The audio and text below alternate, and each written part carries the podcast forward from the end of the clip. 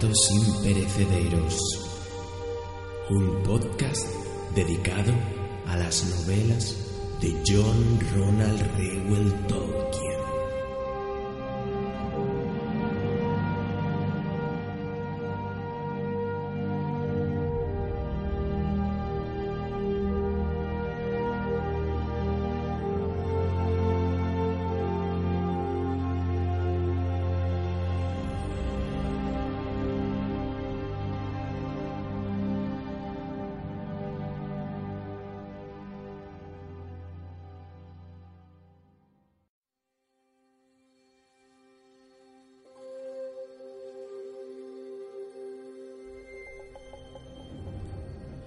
Ahí ya amigos, bienvenidos a este nuevo programa de relatos de Brie en el cual pues eh, he querido prepararos una narración bastante especial porque en un principio quería eh, buscar información sobre los elfos en la guía completa de Robert Foster en la biblioteca de Tolkien de Planeta Agostini mm, pero el texto sí, no estaba mal, ¿no? Pero mm, sentía que le faltaba un poco de chicha, de sustancia.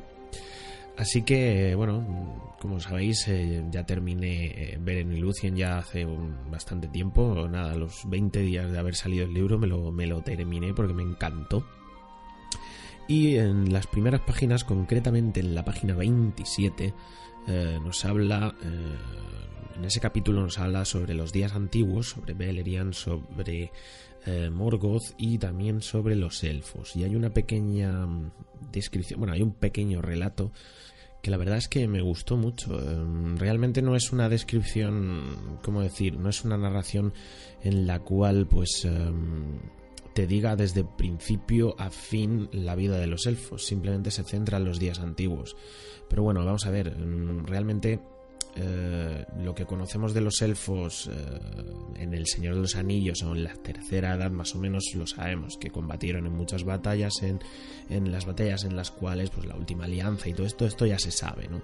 Pero digamos que yo a mí me gusta centrarme más en los días antiguos, los primeros elfos, quienes fueron los primeros príncipes, ¿no?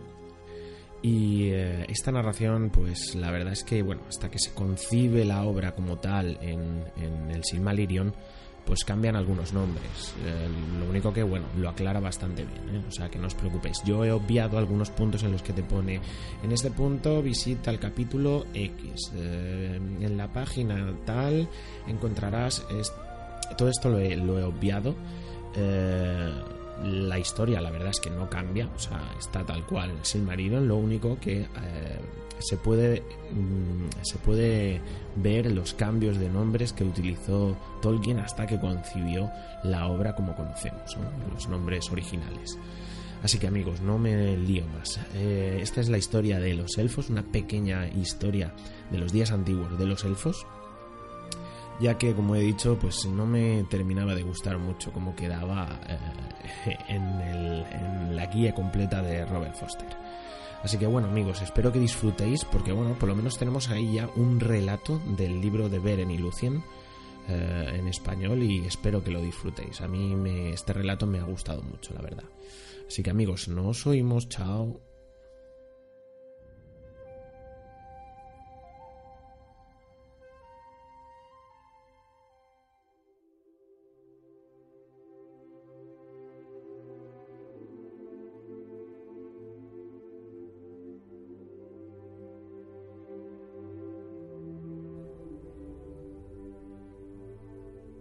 Los elfos aparecieron en la tierra en un país lejano, Palisor, junto a una laguna llamada Cuivienen, el agua del despertar.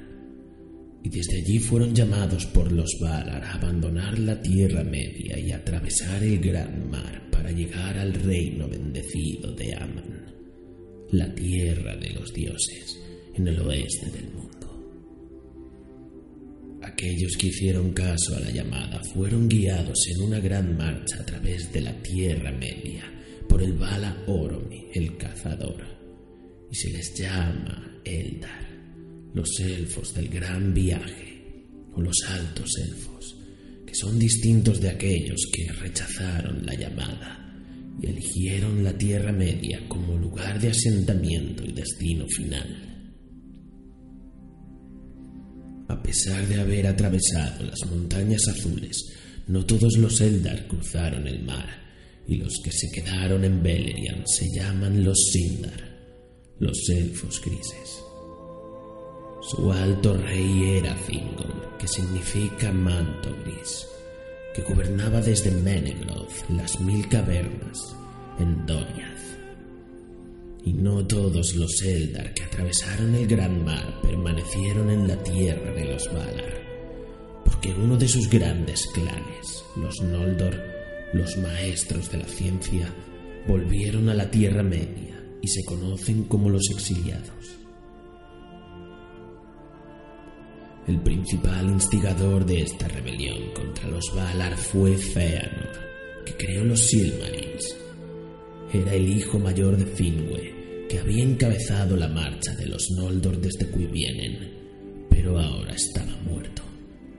En palabras del propio Tolkien,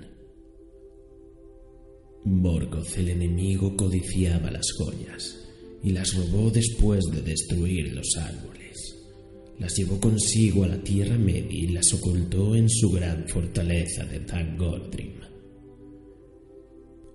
En contra de la voluntad de los Valar, Feanor abandonó el reino bendecido y se exilió en la Tierra Media, arrastrando consigo a gran parte de su pueblo, porque en su orgullo se proponía arrebatar las joyas a Morgoth por la fuerza. Después de esto tuvo lugar ¿Te está gustando este episodio? Hazte fan desde el botón Apoyar del podcast de Nivos. Elige tu aportación y podrás escuchar este y el resto de sus episodios extra. Además, ayudarás a su productor a seguir creando contenido con la misma pasión y dedicación.